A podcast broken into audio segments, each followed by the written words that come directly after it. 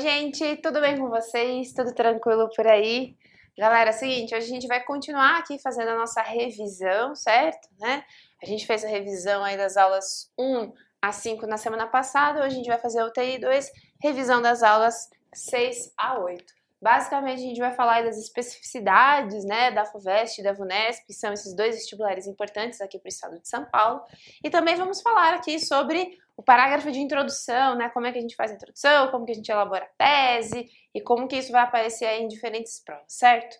Vou tra trazer aqui para vocês, assim como eu fiz na semana passada, alguns dos principais problemas que a gente vê né, na, no curso, aí, na escrita das redações dos alunos e de que maneira esses problemas aí poderiam ser resolvidos quando a gente vai pensar nessas, nesses três tópicos aí das aulas 6 a 8, certo?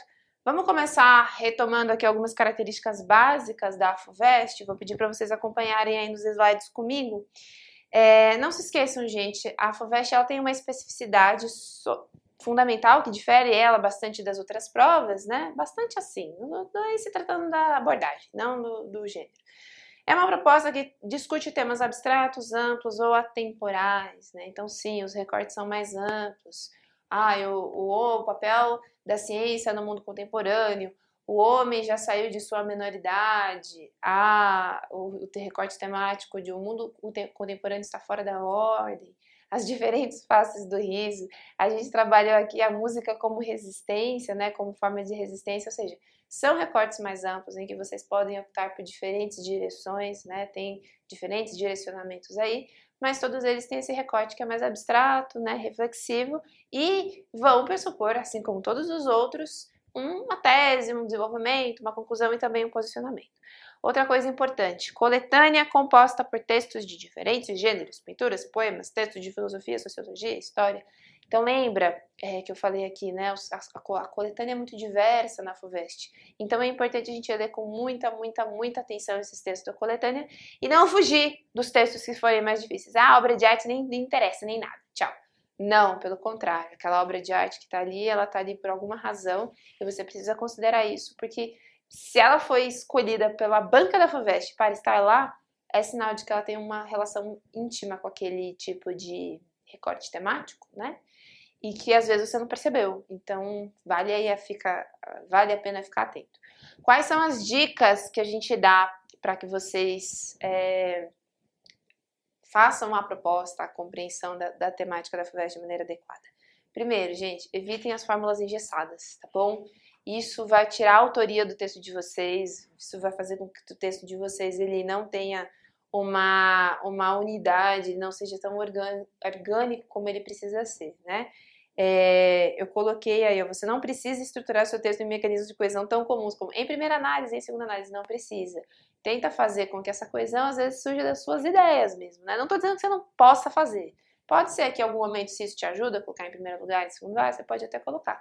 Mas lembra, não use isso como muleta, tá bom? Ah, sempre vou botar em todas as redações. Se eventualmente não for necessário, você não precisa usar.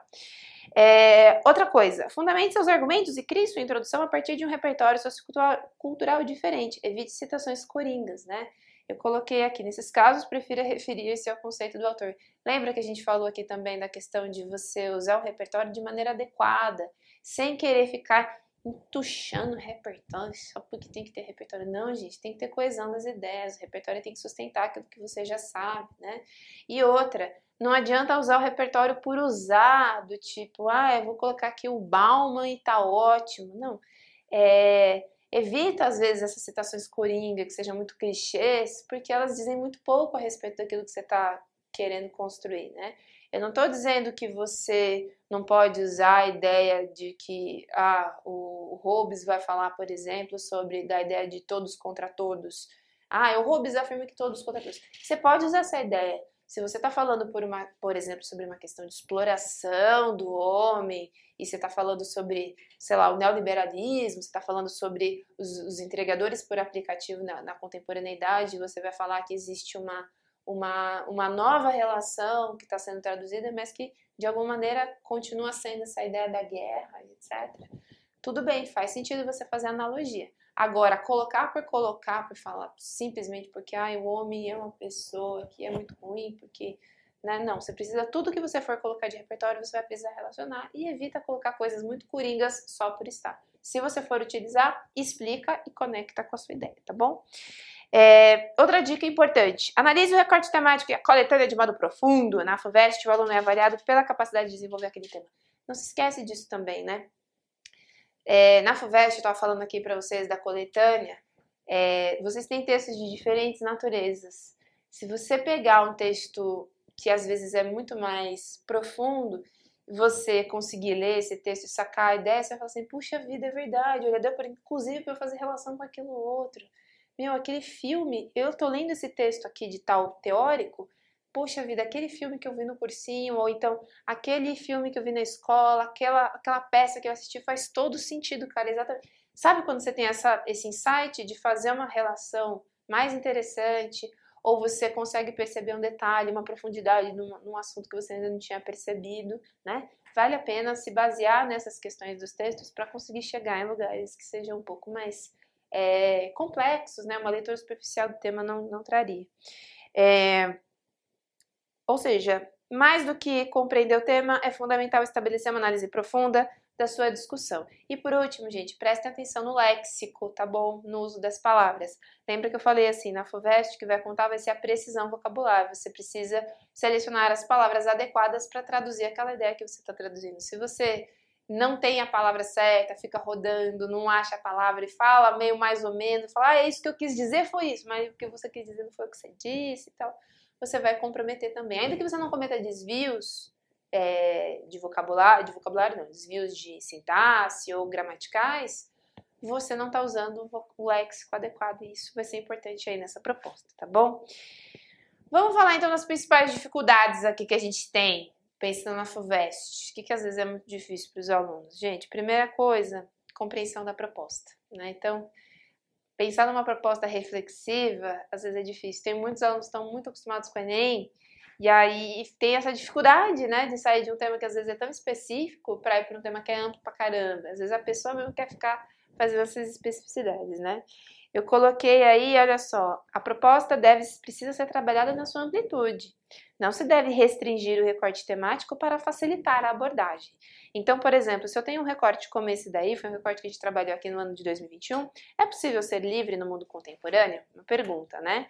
É, o que, que, seria uma tese muito restrita?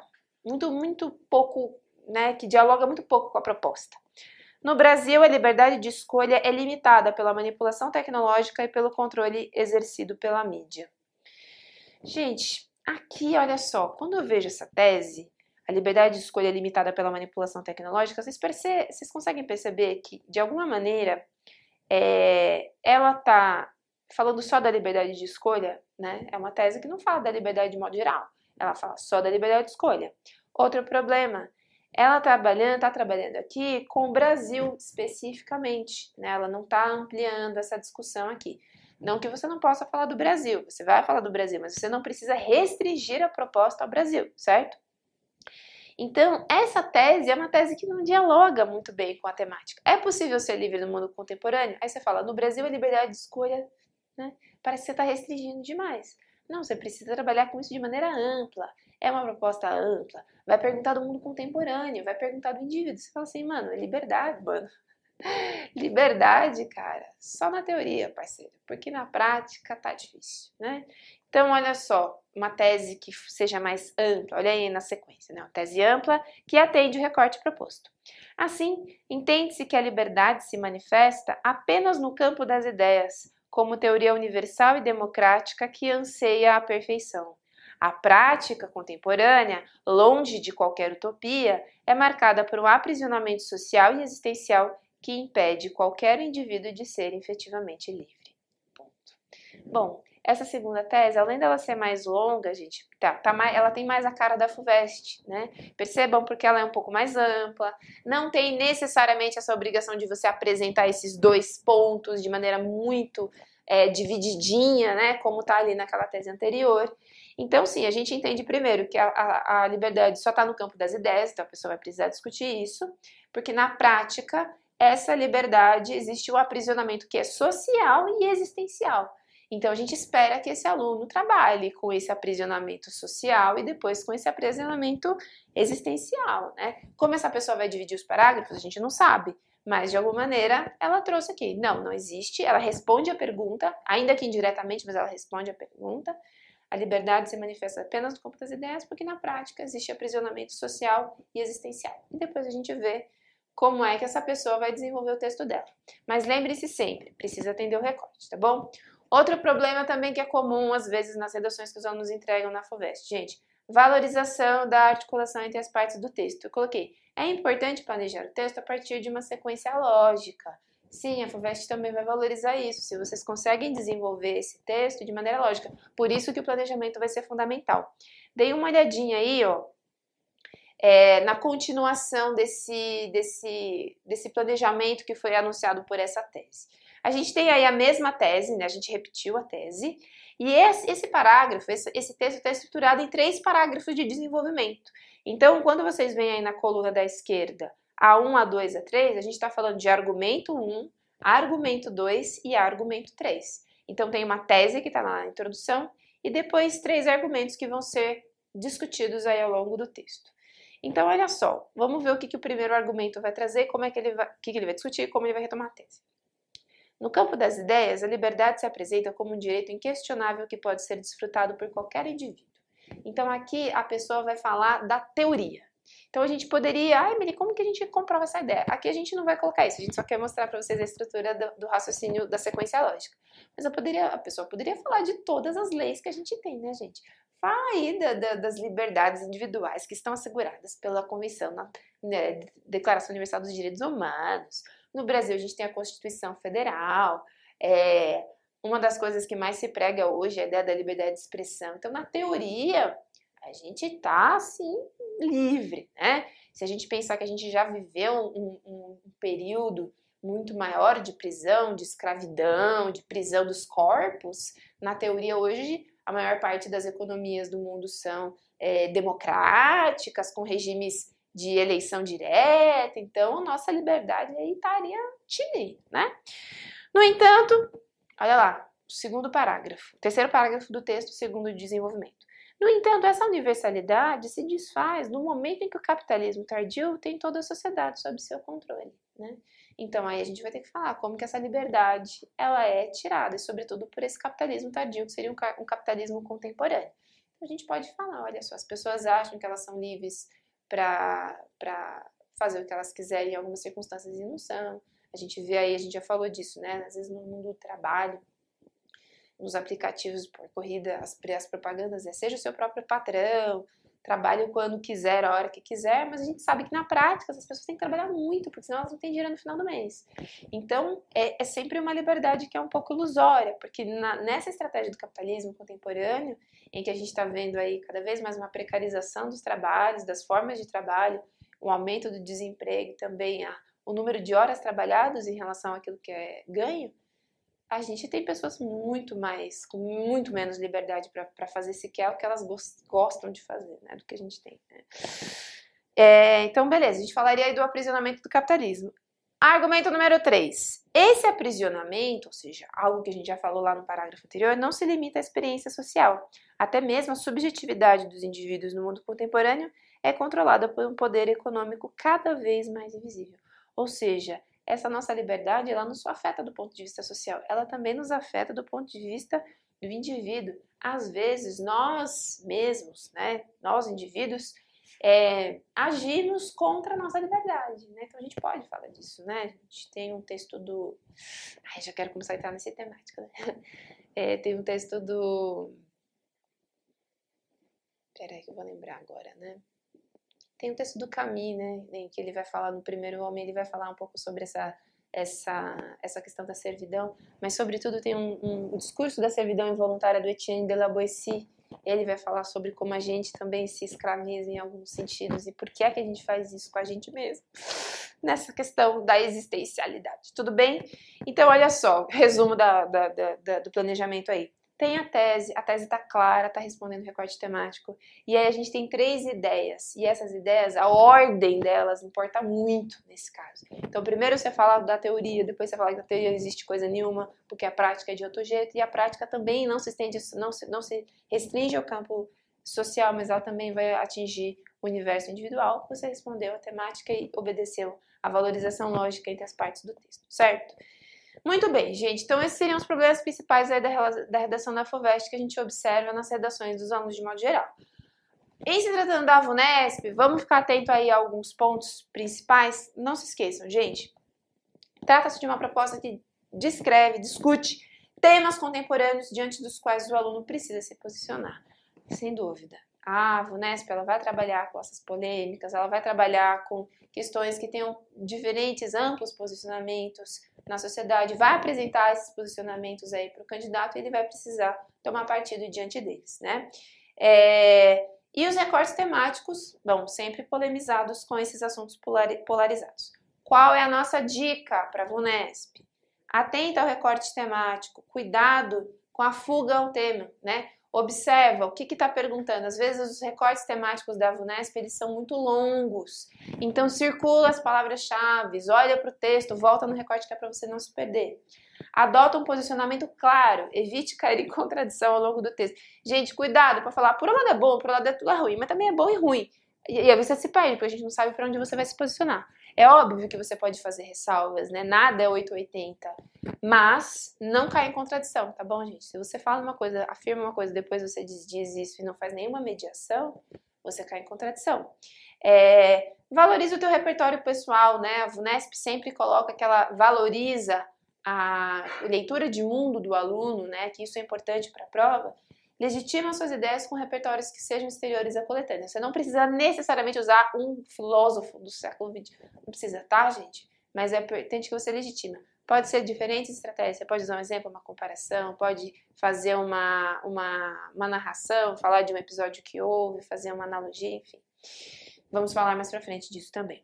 E além disso, capriche no desenvolvimento de seu parágrafo. Não deixe lacunas, ideias apresentadas e não desenvolvidas, né? A VUNESP costuma pegar bastante no pé, por causa de pegar bastante no pé, costuma descontar ponto, tá, gente? De quem apresenta a ideia e não desenvolve. Então, isso aí é, cria aquilo que a VUNESP chama de lacuna e alguma coisa que efetivamente vai impedir que o aluno, que o aluno chegue à nota máxima aí nessas propostas, certo?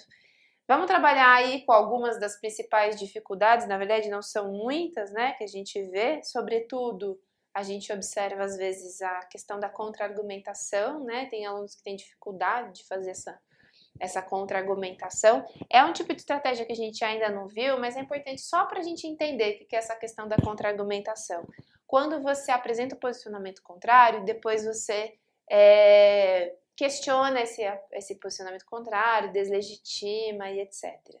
Então eu coloquei aqui, ó, o ideal é apresentar o argumento contrário e no mesmo parágrafo procurar deslegitimá-lo a partir de outros exemplos e reflexões. Dei uma olhadinha aí nesse, nesse parágrafo. Se eu não me engano, esse parágrafo ele também está no material de vocês em algum outro momento. Eu acho que inclusive nas aulas de planejamento a gente apresentou aí para vocês. Qual que é o tema? Os monumentos associados à violência devem ser derrubados? Nessa questão de derrubada de monumento que super apareceu, inclusive foi tema da Unifesp, né? No ano de 2022. Olhem lá, gente, o que, que seria uma contra-argumentação ade ideal, adequada? Você apresentaria um posicionamento contrário ao seu e depois, ali no desenvolvimento, você. É, você. Como chama? Você. Ali mesmo você desconstruiria esse argumento. É importante destacar de início que parte da população defende a preservação de tais monumentos. O grupo alega que o ato de demolir ou remover essas figuras representa um apagamento da história das nações, mesmo que esse passado tenha sido violento. Ponto. No entanto, e aí a gente começa com a nossa opinião, com o nosso posicionamento agora. Essa defesa se revela falaciosa, pois vários símbolos ligados à história de povos oprimidos foram apagados em diferentes lugares sem que houvesse essa mesma preocupação. A memória negra no bairro da Liberdade, em São Paulo, tornou-se esquecida diante da narrativa japonesa que passou a predominar naquele espaço. Pode-se também mencionar a cidade de Canudos, um dos maiores símbolos de resistência popular brasileira, que desapareceu depois da inauguração de um polêmico açude na região. De modo geral, esses exemplos de invisibilidade histórica evidenciam que a defesa incondicional por monumentos ligados à violência não se preocupa com a história em si de todos os povos, mas apenas com a história dominante narrada pela ótica colonialista. Ou seja, o que a gente fez aqui? A gente contra-argumentou. A gente pegou um argumento que era de um posicionamento diferente do nosso, contrário ao nosso, e tentou invalidar um pouco esse posicionamento, colocando novas experiências, trazendo novas justificativas. Né? Então, as pessoas falam isso, falam que é apagar a história. É, só que quando outras coisas foram apagadas, ninguém falou nada, né? Então, por que quando essa história que ia ser apagada que existe a, o questionamento, né? Então, tem aí uma, uma ligação muito forte com a ótica colonialista, etc. Esse é só um exemplo, tá bom, gente? Então, quando vocês estiverem fazendo as redações da VUNESP e quiserem fazer a contra-argumentação, começa apresentando o posicionamento contra o, né, o seu posicionamento contrário, depois você vai falar, não, agora eu não quero mais, agora eu vou aqui defender o meu posicionamento. Você, você apresenta, depois invalida, relativiza, desconstrói, etc. Certo? E um segundo problema das especificidades da VUNESP, a gente já passa aqui para a introdução, que é para essa aula também não ficar longa, presença de lacunas. Lembra que eu falei aqui que a VUNESP não gosta de lacunas, que é quando você apresenta uma ideia e você não desenvolve a ideia? Eu vou trazer para vocês aqui, gente, um exemplo de uma redação do Enem, tá bom? que é o que? Uma, uma redação em que a gente observa que a pessoa apresenta uma ideia, mas depois ela não desenvolve. O tema é Desafios no tratamento de dependentes químicos. E aí a pessoa começa assim: Outra grande barreira se encontra no fato de que, mesmo que seja concluída com êxito a recuperação, ela é só o primeiro passo para completar a cura. Ao saírem da clínica, a reinserção e ressocialização dessas pessoas é difícil. Ok, vamos é difícil. O governo deve agir também sobre essa questão para garantir seu retorno completo à sociedade, visto que a marginalização e a exclusão social são fatores determinantes para a reincidência ou retorno ao vício. Gente, nesse trecho aqui a gente sabe, tá aí numa proposta de tratamentos, né? Essa pessoa está falando que existe uma outra barreira, né, nessa, nessa recuperação e que qual que é a barreira? É o fato de que essa, mesmo, mesmo que a recuperação seja concluída, ela é só o primeiro passo da cura. Então, tem uma ideia. Depois essa pessoa continua. Ao saírem da clínica, a reinserção e ressocialização dessas pessoas é difícil. Né? Tem um problema de português, mas a gente continua. Depois essa pessoa não diz como que é difícil, por que, que é difícil. Ela cria uma lacuna, que é alguma coisa que a VUNESP não gosta, né? Ela não quer que tenha isso na redação dela. Ou seja, você não pode anunciar uma ideia, falar que é difícil e de, usar esse adjetivo e depois sai correndo, né? E depois já falar o que, que o governo tem que fazer. Calma, fala por que, que é difícil, né? por que, que essa reinserção, o que está impedindo essas pessoas de voltar para a sociedade. Então eu coloquei aí embaixo, a dificuldade na reinserção e reintegração não foi desenvolvida nem comprovada. Eu sei que é um exemplo do Enem, mas é importante para a gente entender, galera, o que, que, é a estrutura da lacuna e é o que, é, o que, que a VUNESP não gosta, né? Que tem ali na. Tá sempre aparece nos critérios dela, sobretudo no critério B, que é um dos critérios mais difíceis de obter a pontuação é, máxima. Vamos pensar numa reescrita para esse parágrafo, que nem a gente fez lá na UTI anterior. Olha só. Outra barreira reside no fato de que a desintoxicação inicial desses dependentes é só o primeiro passo para se completar a cura pois ao saírem da clínica, essas pessoas encontram dificuldades de ressocialização. Isso ocorre porque muitas delas não, não conseguem emprego com facilidade, não têm acesso a uma assistência social capaz de orientá-las adequadamente ou sequer têm condições financeiras para procurar seus familiares, o que as impede de ter acesso a condições dignas de vida, como determina a legislação brasileira. Ou seja, lá em cima a gente já falou que é só o primeiro passo e que às vezes existem dificuldades. E a gente disse que dificuldades são essas. Ou seja, não se criou lacuna aí. Você fala, ó, as pessoas vivem dificuldades aí para voltar para a sociedade. Tá, que dificuldades? Ah, elas não conseguem emprego com facilidade, elas também não têm acesso à assistência social e às vezes elas não têm dinheiro sequer para procurar um familiar. Então, como é que essas pessoas vão? Né? É difícil. O que impede elas de ter acesso à condição digna, o que aqui alguma coisa que estaria ali, né, dita na, na legislação brasileira. Todo mundo tem acesso à dignidade. Nesse contexto, diante desse contexto, cabe ao governo, e aí sim a gente vai sugerir intervenção. Diante desse contexto, cabe ao governo interferir nessa questão e garantir que esses cidadãos sejam reintegrados à sociedade evitando que a exclusão social os conduza novamente ao vício. Então, sim, se essas pessoas estão desassistidas, né, é, por tudo, pelo poder público, pela comunidade, é importante que o Estado reveja e, e crie essa assistência para facilitar a reintegração desses dependentes químicos aí à sociedade, certo? Então lembra, gente, evita lacuna, tá bom? Outra forma de evitar lacuna, já falei uma, duas, três vezes, várias aqui, falei muito disso na aula passada. Planejamento. Se você se planeja adequadamente, você não solta a ideia e sai correndo. Você solta a ideia, desenvolve a ideia, conclui a ideia, tá bom? É, vamos trazer aqui então a nossa discussão para as aulas número 7 e 8. Vamos pensar aqui nas aulas de introdução. Eu queria começar com vocês, gente, pensando aqui na. na eu falei para vocês das funções da introdução, né? A introdução é aquele parágrafo que vai anunciar para o nosso leitor para um, o que, que aquele texto o que, que ele quer com aquele texto, né? Para onde ele vai. Você não vai chegar uma pessoa já abordando o um assunto, você vai falar assim, pô, a gente não pode falar daquele negócio, né?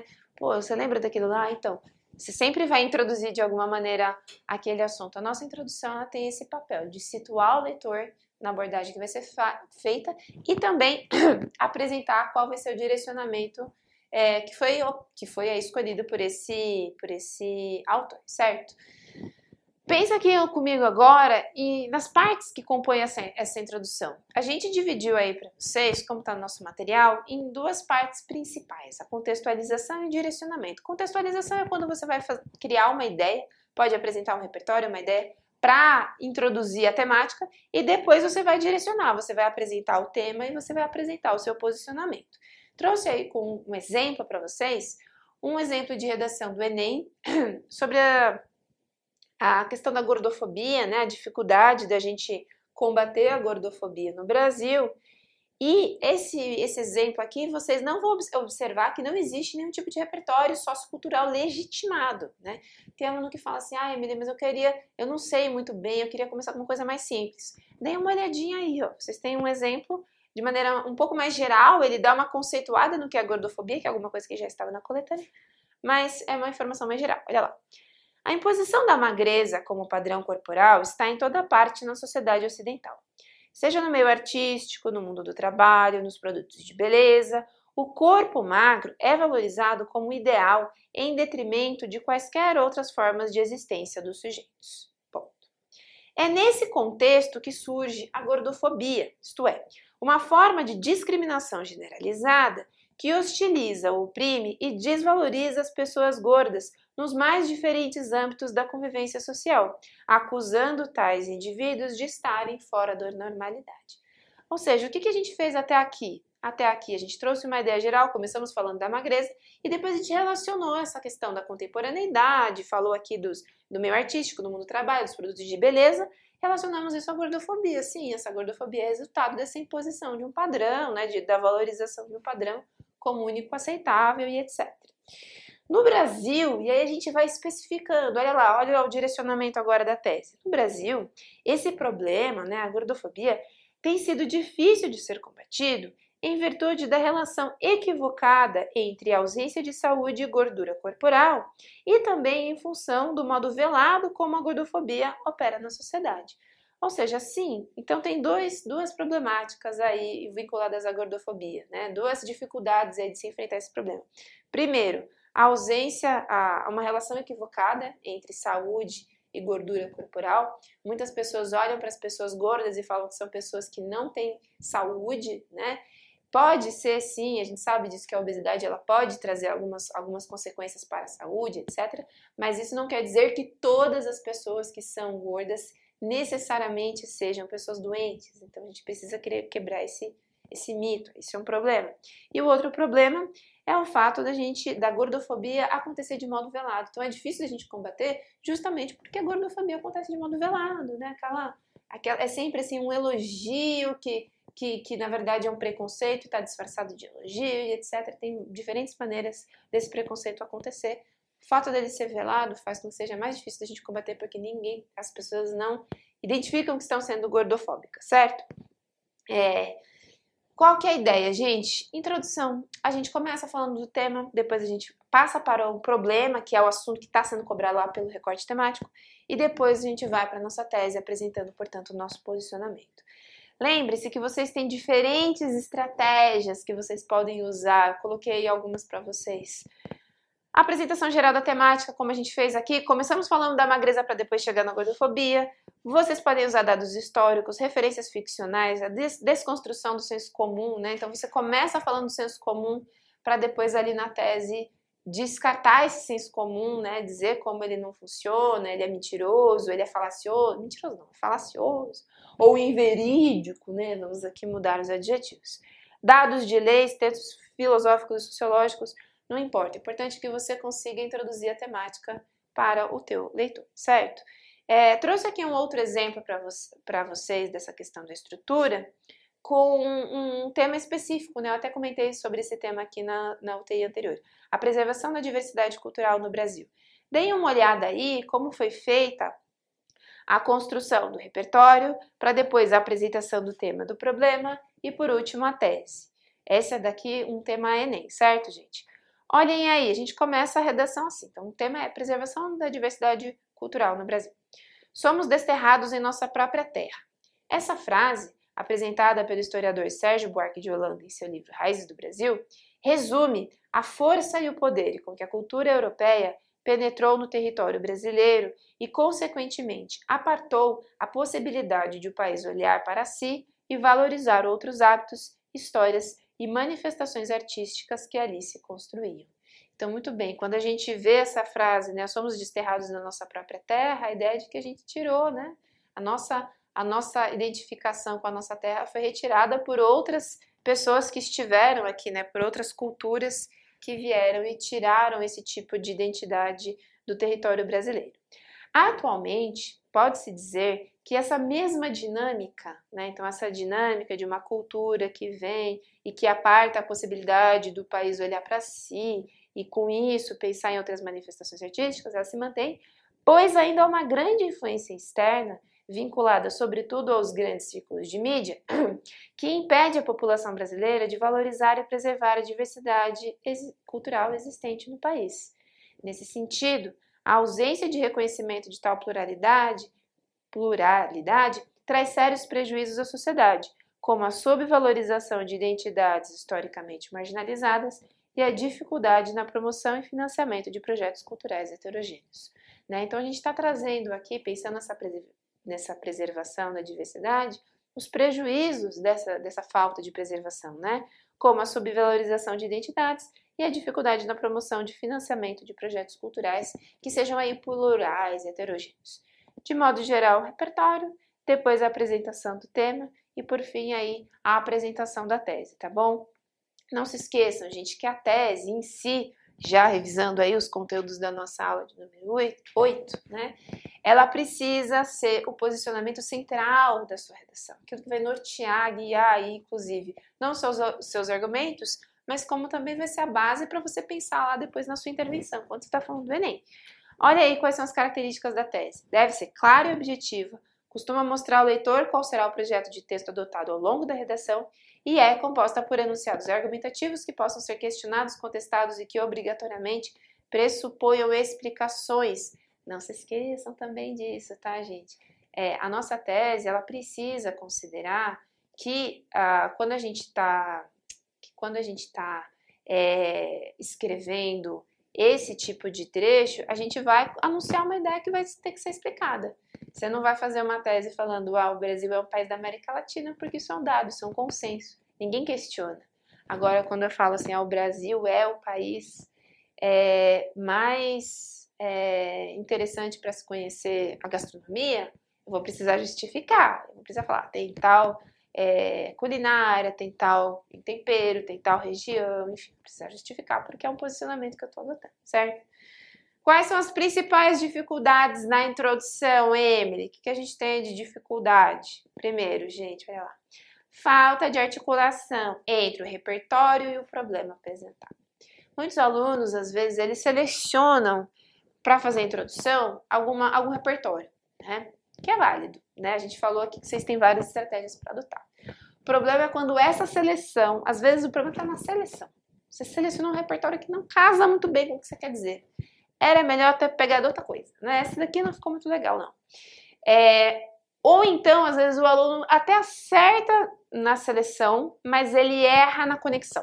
Então, ele usou um repertório que faz sentido, pô, tem tudo a ver. Você pensa nesse filme, você pensa nesse tema, tá? Tem, casa legal. Mas na hora de casar, a pessoa não soube fazer. Então, tem que tomar cuidado, gente, porque tanto um desvio, seja o desvio na seleção, seja o desvio na articulação, as duas coisas são, são competências lá do Enem, competência número 3. Vocês têm perda de pontos, tá bom? Então, deem uma olhadinha aí nesse exemplo que eu vou, vou trazer para você. Ah, e além disso, outra, outra questão, né? Sempre consulte seu repertório externo disponível e observe se ele está adequado à discussão. Se não encontrar um repertório adequado, prefiro uma apresentação mais geral sobre a temática, gente. Não queira ficar enxuxando ali, colocando repertório onde não tem nenhum tipo de conexão, tá bom?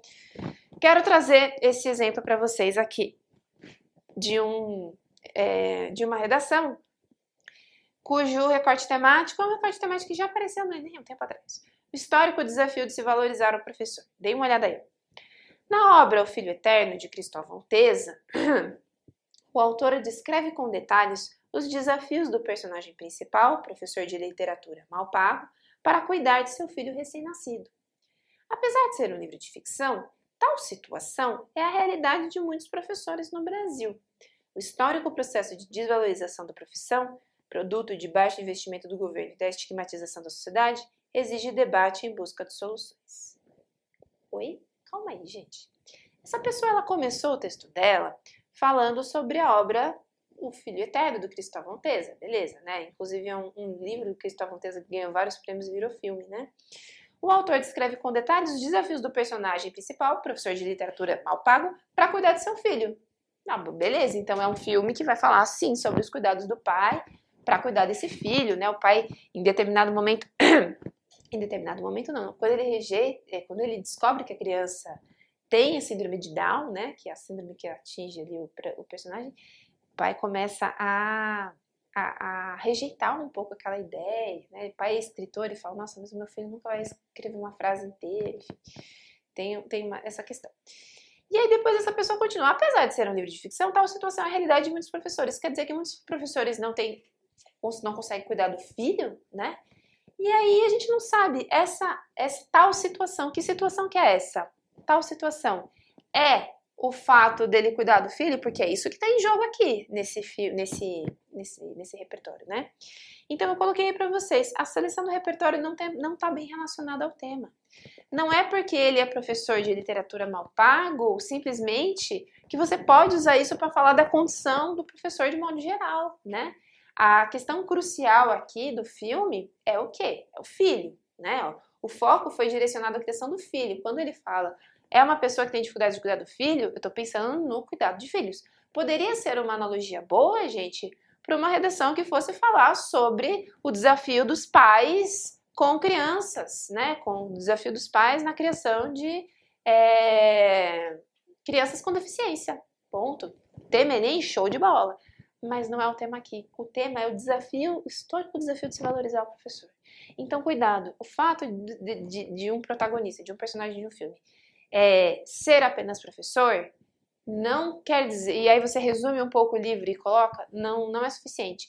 Você deveria colocar assim, ó, na cena tal, o personagem é, é, sei lá, discriminado por seus alunos por ganhar pouco. Aí tudo bem, você deu foco para a questão do professor. Se aqui o foco está no filho, eu estou esperando que a conexão seja feita no filho, tá bom? Então tomem cuidado aí com essa relação. Qual seria a minha sugestão aqui? Tentar pensar em outro repertório. Como a gente está falando sobre é, professor, gente, tem muitos filmes que falam sobre isso, sobre o desafio da valorização do professor. Tem muito, né? A gente, a gente briga que tudo bem que a gente é da, da a gente é professor e é da área da educação, né? Então quando a gente está lá na, na faculdade de, de, de Letras, a gente é obrigado a fazer as, as disciplinas da educação para poder ter a licença para dar aula, né? É, mas tem muitos filmes, gente, tem muitos. Vocês devem lembrar de alguns aí, filmes, séries, que vão tratar sobre a questão da valorização do professor, o professor que ganha mal, né? É, uma, é, uma, é um discurso que é bastante reiterado, né? Tem muito a ver com a realidade, não só brasileira, mas como de outros países também. O que, que a gente optou? Troca o repertório, né? E mantém aí a relação que você quis estabelecer anteriormente. A gente pegou aqui um outro repertório de uma série da Globo que é recente, se eu não me engano, está na segunda temporada agora, que se chama Segunda Chamada. Olha lá. A série Segunda Chamada retrata os sofrimentos de um grupo de professores da educação pública brasileira que não tem seu trabalho reconhecido socialmente, situação vista nas críticas feitas pela polícia, pela sociedade civil e até pela própria comunidade escolar. Ou seja, todas essas instâncias criticam aí muito o trabalho dos professores, né? Embora se trate de uma obra ficcional, pode-se dizer que a experiência mostrada é similar à de muitos docentes no Brasil, pois, assim como na série, os esforços de boa parte deles também não são valorizados pela opinião pública, seja em virtude do baixo investimento estatal nesses trabalhadores ou em razão do forte estigma disseminado no país a respeito de tal profissão. Perceberam agora a diferença? Né? Então a gente começa falando da série, fala, olha, lá na série a gente tem um grupo de professores que não tem um trabalho reconhecido e que esse trabalho, inclusive, é desvalorizado pelas próprias pessoas ali, né? Pela polícia, pela sociedade civil, né? Pela própria comunidade escolar, que às vezes olha para o professor né? e desdenha do trabalho dele. Embora seja uma obra de ficção, isso também acontece. Olha lá a conexão, como foi bem feita, né? Também acontece, é similar, né? É similar a de muitos docentes no Brasil, pois assim como na série, os esforços deles também não são valorizados pela opinião pública, ou seja, comunidade, né, sociedade, etc. Seja em virtude do baixo investimento estatal, ou seja, assim, isso é, é fator, né, uma das causas desse problema, ou em razão do forte estigma disseminado no país a respeito de tal profissão. Então, sim, a gente tem uma cultura aí que disseminou a ideia da desvalorização dessa profissão e etc. E, e se a gente não é um país que valoriza determinado tipo de trabalho, a gente vai entender que essa desvalorização ela vai ser perpetuada no processo histórico também, tá bom? Então fiquem atentos aí, gente. Vai fazer a introdução, cuidado, não queira colocar qualquer coisa por colocar. Observa, essa relação faz sentido? é muito mais importante, às vezes, vocês trabalharem anteriormente a reflexão crítica lá no planejamento, pensando, poxa, realmente faz sentido? Se você observar que você vai ter que dar muita volta para conectar uma coisa com a outra, vai, não, não vai, eu vou ter que falar disso, pode falar disso, pode... Tenta selecionar outro repertório. Não tem repertório? Tranquilo, tranquilo. A gente vai construir repertório aqui ao longo do ano. Fica tranquilo e usa uma apresentação geral do tema, usa uma desconstrução do senso comum, pega um dado da coletânea, gente, vocês podem usar coletânea. Pega um dado da coletânea para começar a redação, só para introduzir o tema, depois você traz o repertório pessoal. Não se preocupe com o repertório, se, se preocupem primeiro, primeiro, primeiro de tudo, com a qualidade do texto de vocês, com a seleção e a organização das informações que vão aparecendo ao longo do texto. Tudo bem até aqui, gente? Tranquilo? Ficou claro aí? É ficaram claros aí os primeiros problemas, né, que a gente vai discutindo em relação às temáticas da aula 6 a 8. Se vocês tiverem ainda eventuais dúvidas, não deixem de procurar aqui os fóruns, escrever, mandar mensagem, perguntar, porque todo mundo vai estar à disposição de vocês. Importante nesse primeiro momento a gente tentar parar todos os tipos de arestas, né, que forem aparecendo aí e caminhar para que a gente consiga trabalhar aí nos próximos, nas próximas semanas com o desenvolvimento da redação e da sequência com os parágrafos de conclusão, tá bom? Um beijo grande para vocês e até a próxima aula. Tchau!